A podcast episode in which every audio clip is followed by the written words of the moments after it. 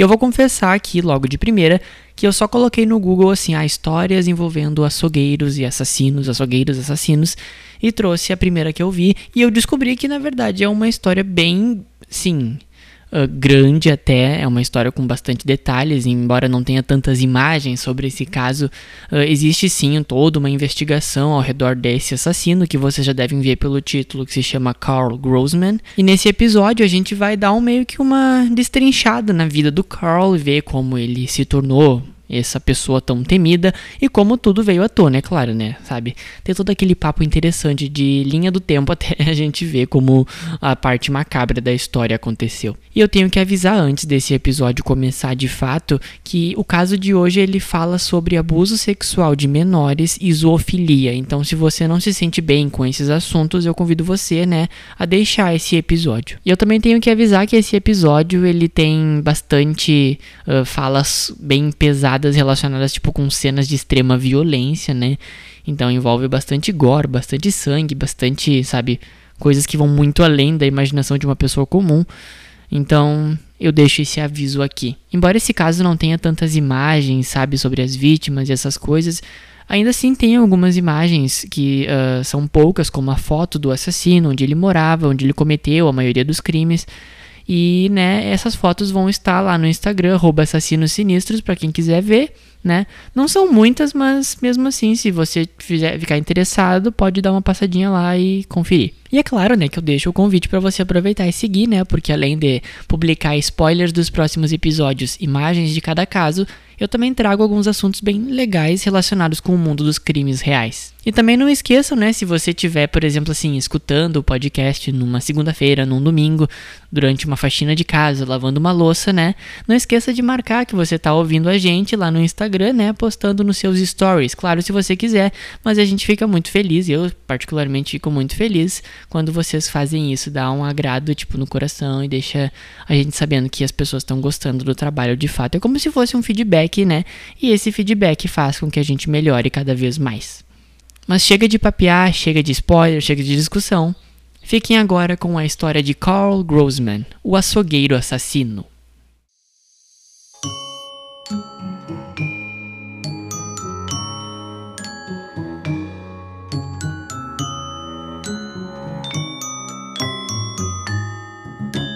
Eu sou Pedro Santos e esse é o Assassinos Sinistros, um podcast que te conta casos medonhos de assassinato. As imagens desse episódio estão disponíveis no Instagram, Assassinos Sinistros. Seja muito mais que bem-vindo e me acompanhe para mais uma história de suspense, mistério e crime.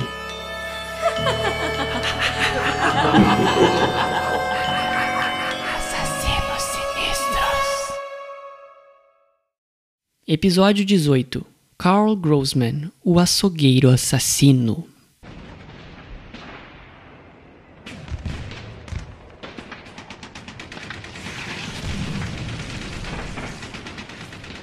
Imagine que você está no meio da Primeira Guerra Mundial e na Alemanha.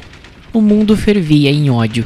Países lutando por disputas imperialistas, ou seja, brigando por território, e nessa época a Alemanha era um grande centro militar, defesas para todo lado e, é claro, uma crise logo depois. Vivendo nesse cenário praticamente apocalíptico, você vai a uma das poucas estações de trem que ainda funcionam em Berlim, a capital do país, e o lugar onde o fluxo de civis, militares e equipamentos de guerra era bem grande. Chegando nessa estação de trem, você caminha entre um turbilhão de pessoas, cada uma delas com um destino diferente, em meio a uma terra caindo aos pedaços pela guerra. Com certeza era difícil se locomover nesses lugares, e de repente você vê um homem desprovido de beleza, se é, para não dizer feio, né? E esse homem tem uma estatura mediana, ele tem um bigode bem mal cuidado, com roupas levemente surradas e uma calvície bem notável. Esse homem que você vê tá com o rosto bem fechado e emburrado assim, e ele tá parado em uma mesa com algumas panelas que tinham carne dentro e ao lado dessas panelas uma pilha de pães.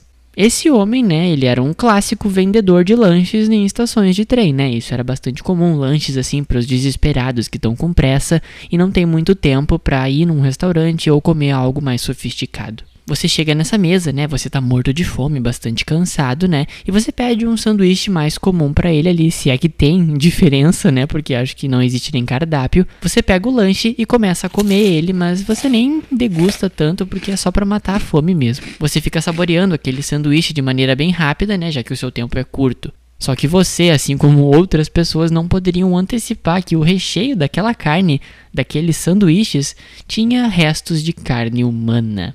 Tan, tan, tan. Tá, isso não é uma coisa tipo que é novidade, né? Todo mundo aqui, né, que acompanha o mundo dos crimes reais, né, sabe, né, que aconteceram vários casos, né, de restaurantes até hoje em dia, restaurantes bons, que vendiam restos de carne humana na composição da sua carne, né? Então, querer culpar um homem em uma estação de trem super suja por vender carne comprometida, ainda mais em um cenário de guerra, é algo que a gente no mínimo tem que relevar, né? Vai que ele não sabia, né? Quem sabe essa carne comprometida, né? Ele comprou de um outro lugar e nem percebeu, né? Nem ele nem ele nem poderia ser o culpado. Mas será que isso é verdade? Bom, né? Eu disse no início do episódio que a gente iria repetir a frase quem duvida é louco várias vezes. E agora eu preciso dizer: quem duvida é louco. E se esse homem que vendeu o lanche para você tivesse consciência de que a carne tinha restos humanos e ainda mais, e se o vendedor tivesse sido responsável por matar as pessoas que você estaria ingerindo inconscientemente? Vendo dessa outra forma, né, a história muda por completo.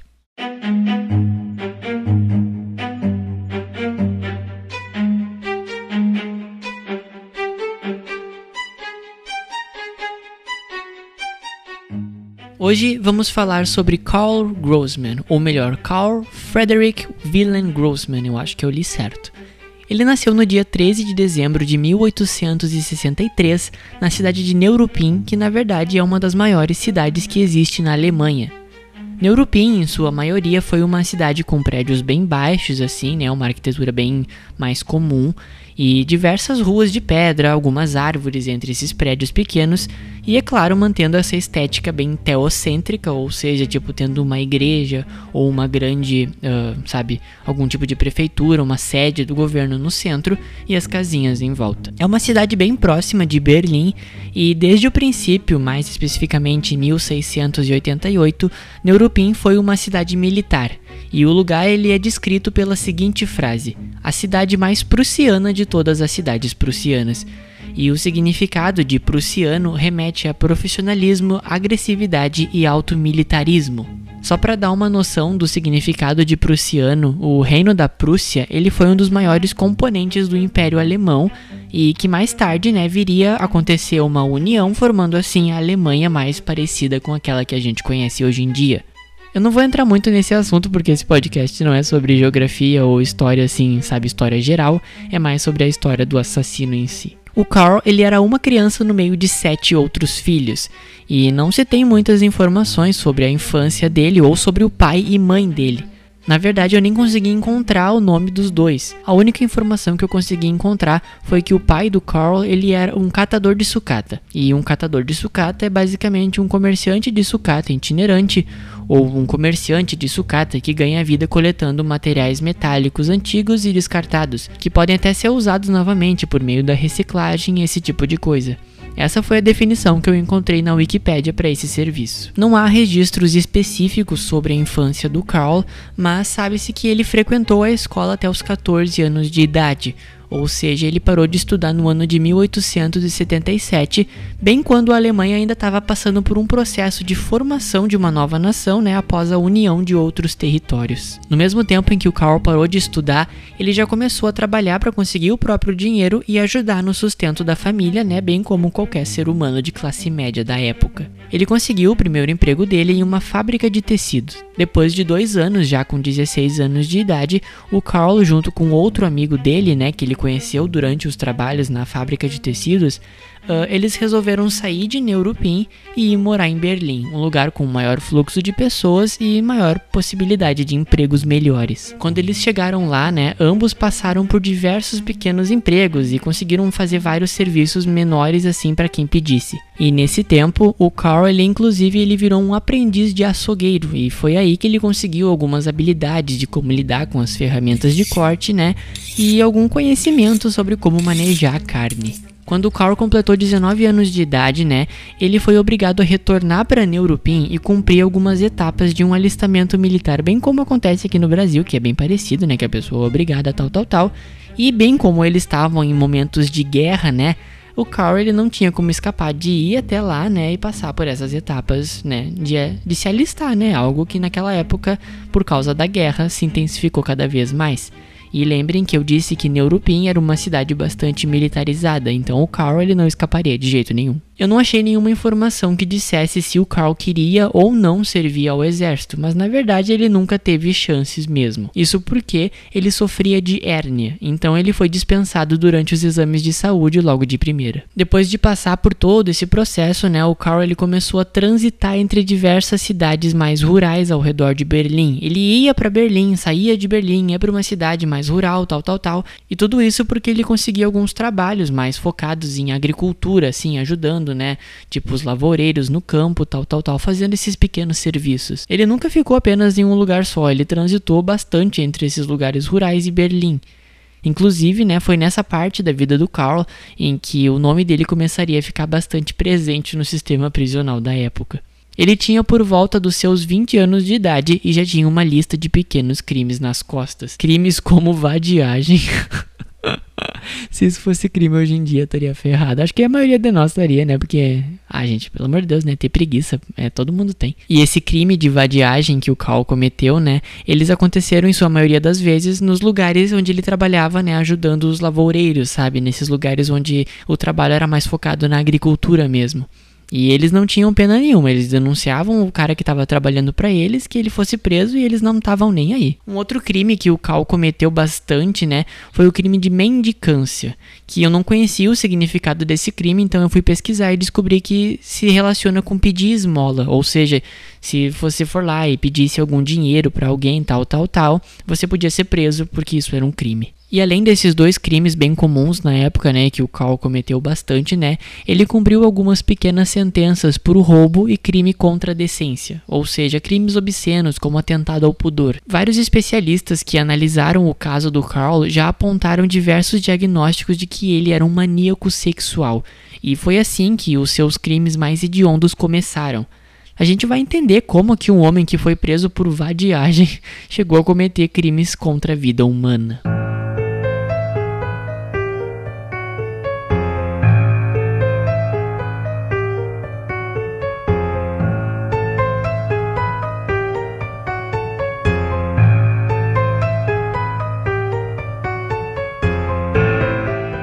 Aproximadamente no ano de 1896, o Carl já tinha 33 anos de idade e ele ainda trabalhava em alguns lugares de lavoura, assim, lugares mais rurais ao redor de Berlim.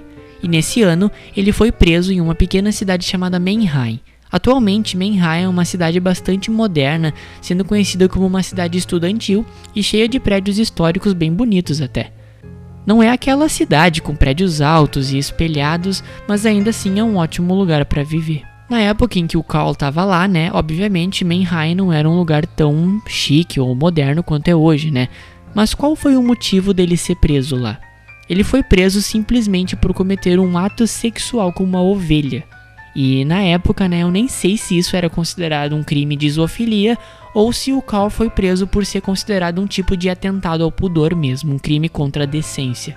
E um fato que eu achei interessante de trazer, né, sobre esse assunto relacionado com a zoofilia é que na Alemanha, né, o país, né, que essa história se passa, a prática sexual com animais ela foi legalizada em 1966 e era permitido com condição de que o animal não fosse ferido.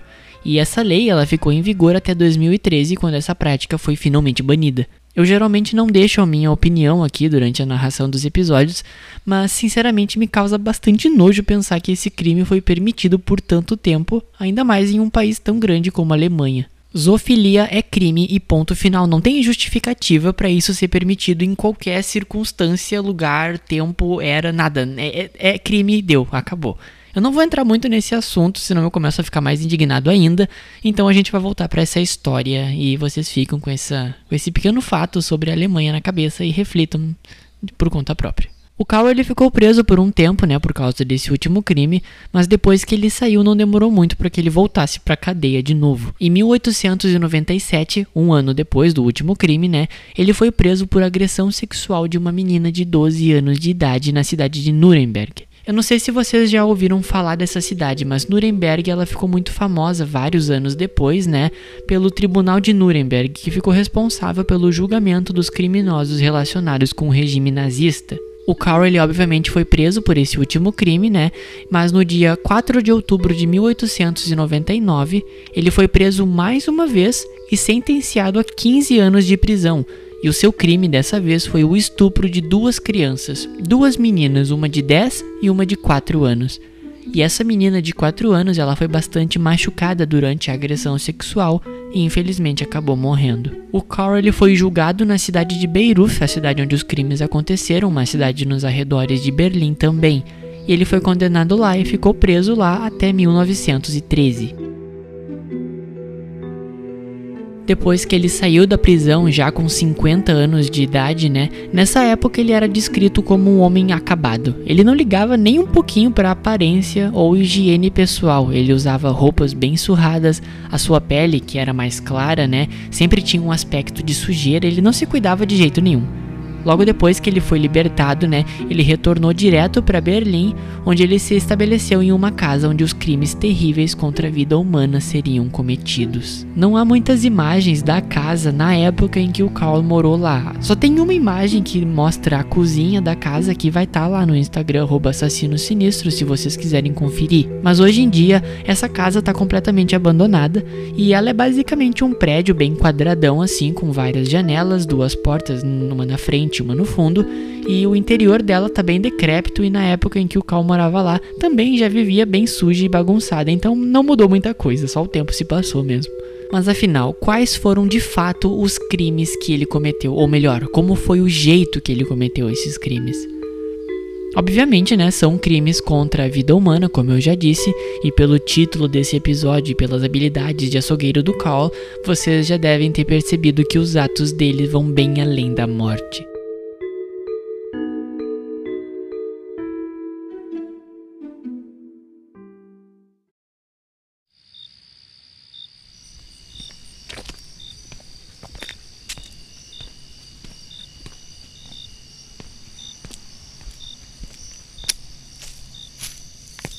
Vamos supor o seguinte: em uma noite de verão na Alemanha, por volta do mês de agosto e no ano de 1921, uma garota de programa está caminhando pelas estradas remotas de Berlim.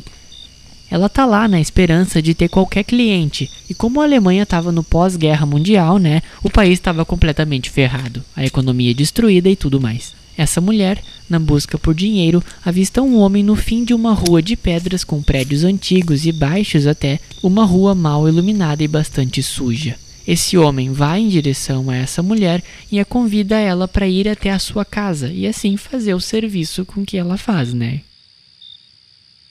A mulher e o misterioso homem chegam no prédio onde é a casa dele, eles abrem a porta, entram Porém, a mulher nunca mais sai.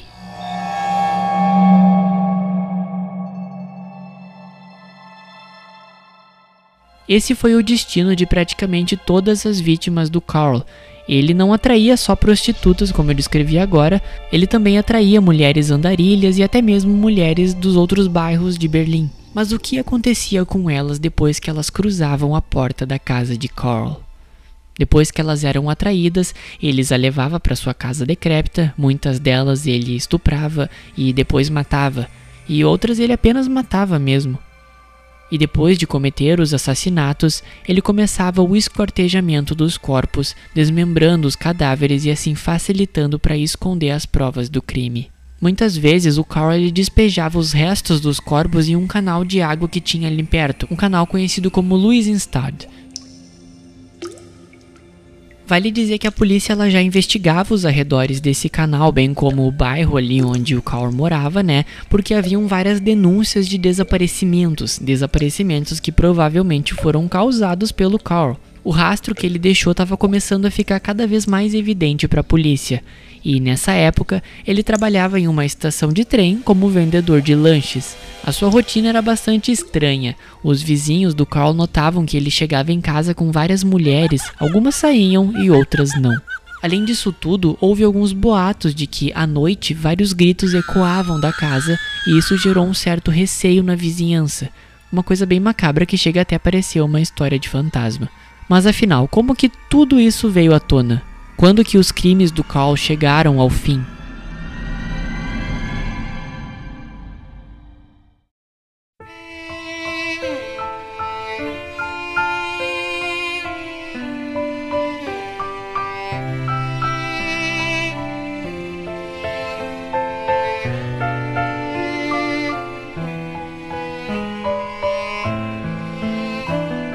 A última vítima dele foi Marie Nietzsche. No dia 21 de agosto de 1921, os vizinhos do Carl chamaram a polícia e alegaram terem escutado os gritos desesperadores e batidas vindos da casa dele. Quando a polícia chegou lá, né, uma cena de terror foi encontrada. As autoridades pegaram ele em flagrante. Ele estava no meio do quarto dele, no segundo andar do prédio, e em sua cama estava a Marie, que a recém havia sido assassinada. Não se tem muitas informações de como ela morreu, eu não consegui encontrar nada que explicasse mais detalhadamente, mas quando a polícia levou o Cal, eles fizeram uma pequena busca pela casa e encontraram algo super sinistro. Ele estava guardando mãos carbonizadas em o seu forno na cozinha, a cozinha que aparece na foto que vai ser postada lá no Instagram, assassinos sinistros. E essas mãos eram provavelmente das vítimas do Cal. E além disso tudo, né, os policiais também encontraram manchas de sangue pelo apartamento, né, manchas de sangue que eram secas, porém bastante recentes. E isso mostrou para a polícia que ele poderia ter cometido crimes bem parecidos com o que ele cometeu com a Marie e ter saído impune por vários anos. Ele foi finalmente preso e levado para depor sobre os seus crimes. Ele confessou o assassinato de pelo menos outras três mulheres além da Marie. Porém, a extensão do terror de seus crimes, né, com certeza era bem maior que isso. Estima-se que o número de vítimas pudesse ter chego ou passado de 100 mulheres, e essa teoria ela só se intensificou depois que a polícia aumentou as buscas no canal de Louis Instead, o canal que o Cal deixava lá partes de suas vítimas, né, que ficava próximo da casa dele. Segundo relatos, né, aproximadamente 23 mulheres foram encontradas nesse canal. Na verdade, partes dos corpos dessas mulheres, né, o que torna a associação com o Carl ainda maior, já que ele esquartejava suas vítimas assim, né, fazendo uma conexão perfeita com tudo que ele tinha feito e tal. No início do episódio, eu narrei uma história imaginando que alguém chega em uma estação de trem e come um lanche de uma banca suspeita, e nessa banca a carne era feita de pessoas. Claramente, né, eu quis dizer que o vendedor era o Carl, e na verdade, essa teoria, né, de que ele transformava suas vítimas em carnes para lanche, né, ela nunca foi confirmada, né, assim como a teoria que diz que ele também ingeria partes de suas vítimas. E elas não foram confirmadas, mas, né, para ser sincero com vocês, quem duvida é louco. e com toda essa bagagem de terror que ele carregava, né, comer a carne dessas mulheres que ele matou não seria algo que ele não deixaria de fazer. Se ele foi capaz de fazer tanta barbaridade, eu acho que essa parte também é algo bem bem possível que ele tenha feito mesmo. O Carl foi preso com 58 anos de idade e foi julgado pelo juiz Walter Boimert. Ele foi condenado por assassinato em primeiro grau e condenado à morte. Porém, antes de fato do Cal receber a sentença dele, no dia 5 de julho de 1922, ele se enforcou em sua própria cela. Segundo relatos, ele fez isso porque ele queria escapar do sistema de justiça do país. Um especialista em sexo da época, ou um sexólogo chamado Arthur Kronfeld, acho que é assim que se fala, ele publicou uma nota no Diário de Sexologia de 1922 dizendo o seguinte: Qualquer um que acompanhou o julgamento contra Grossman teve a impressão de que três casos identificados eram apenas uma fração dos crimes sexuais que ele havia cometido. O julgamento terminou com um suicídio do réu na manhã do dia 5 de julho. O Carl, ele foi de fato culpado de seus crimes, né, bem como o Arthur, ele quis apontar com essa mensagem, né? Embora toda a teia de crimes do Carl, ela não conseguiu ser desenterrada, a polícia não pôde comprovar de fato que ele matou outras pessoas, né? Mas é muito, sabe, existem coisas que é tão óbvio que a gente não precisa de provas para dizer, sabe? Isso é praticamente confirmado de que ele cometeu os crimes sim, de que ele era culpado pela morte de mais mulheres além das que ele confessou, né? E isso tudo acabou com o suicídio dele.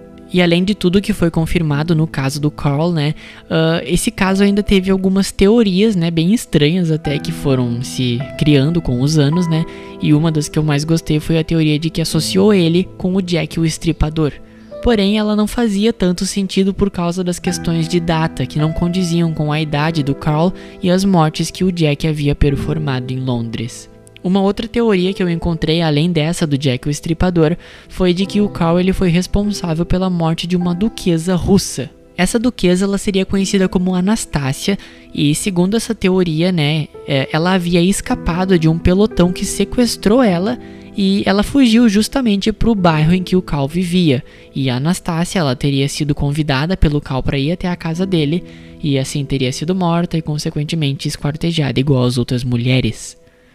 Mas essa teoria ela não vingou muito e não houve nenhuma investigação para saber se isso foi verdade ou não, e logo depois qualquer especulação foi descartada. Essa foi mais uma história macabra aqui do podcast Assassinos Sinistros. Essa foi a história de Carl Grossman, o açougueiro assassino.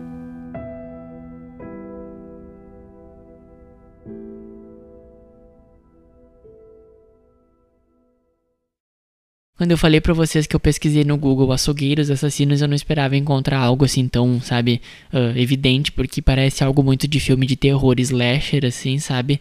E sei lá, então. Encontrando um caso assim que foi tão macabro, sabe?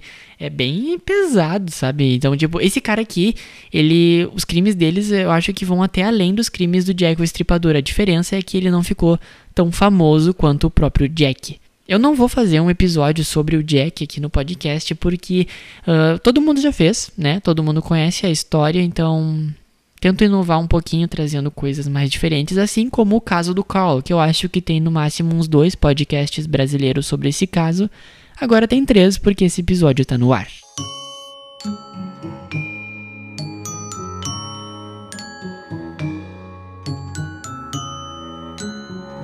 O episódio acaba por aqui. As imagens do caso de hoje estão disponíveis no Instagram @assassinossinistros. A produção, pesquisa, roteirização, narração e edição desse episódio foram feitas exclusivamente por mim, Pedro Santos. E se você gostou do que ouviu e quer me ajudar a crescer esse projeto cada vez mais, não esqueça de deixar uma boa avaliação na plataforma de áudio que você está me escutando. Obrigado por me ouvir até aqui e até o próximo episódio.